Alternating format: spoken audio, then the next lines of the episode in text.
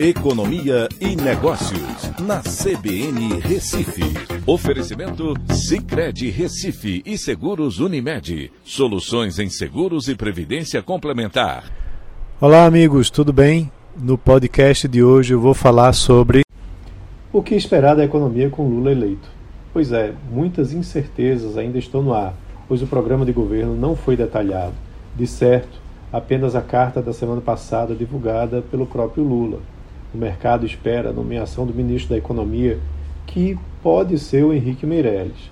A confirmação de Meirelles como ministro da Economia deverá trazer tranquilidade ao mercado, que já conhece o seu posicionamento e o avalia bem com relação aos cargos que exerceu como presidente do Banco Central de 2003 a 2011 e ministro da Fazenda de 2016 a 2018. Mas a economia passa por um momento diferente daquele vivido no passado o endividamento em relação ao PIB é muito maior que nos governos, governos anteriores do PT e a margem para gastos bem menor, por conta do teto de gastos criado pelo próprio ministro Meirelles, né, na época que era ministro da Fazenda de Temer.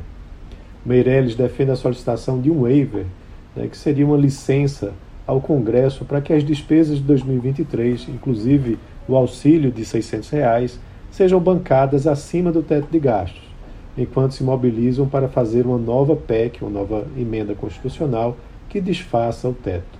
Segundo ele, isso aconteceria somente no ano de 2023. O governo Lula irá mudar o formato que as políticas econômicas são conduzidas. Segundo ele, o Estado deve ser indutor dos investimentos na economia, os bancos de fomento como principais agentes financiadores desse processo e elegendo determinados setores como prioritários.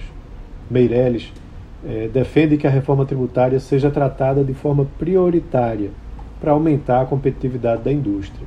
De fato, essa reforma é muito importante para o país, mas é preciso entender que a reforma será aprovada pelo Congresso e também junto com a reforma administrativa.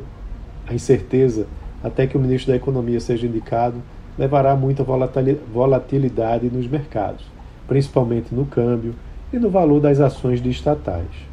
Passado esse momento, quem for indicado também precisará equacionar a preocupação com o lado fiscal da economia. Então é isso. Um abraço a todos e até a próxima.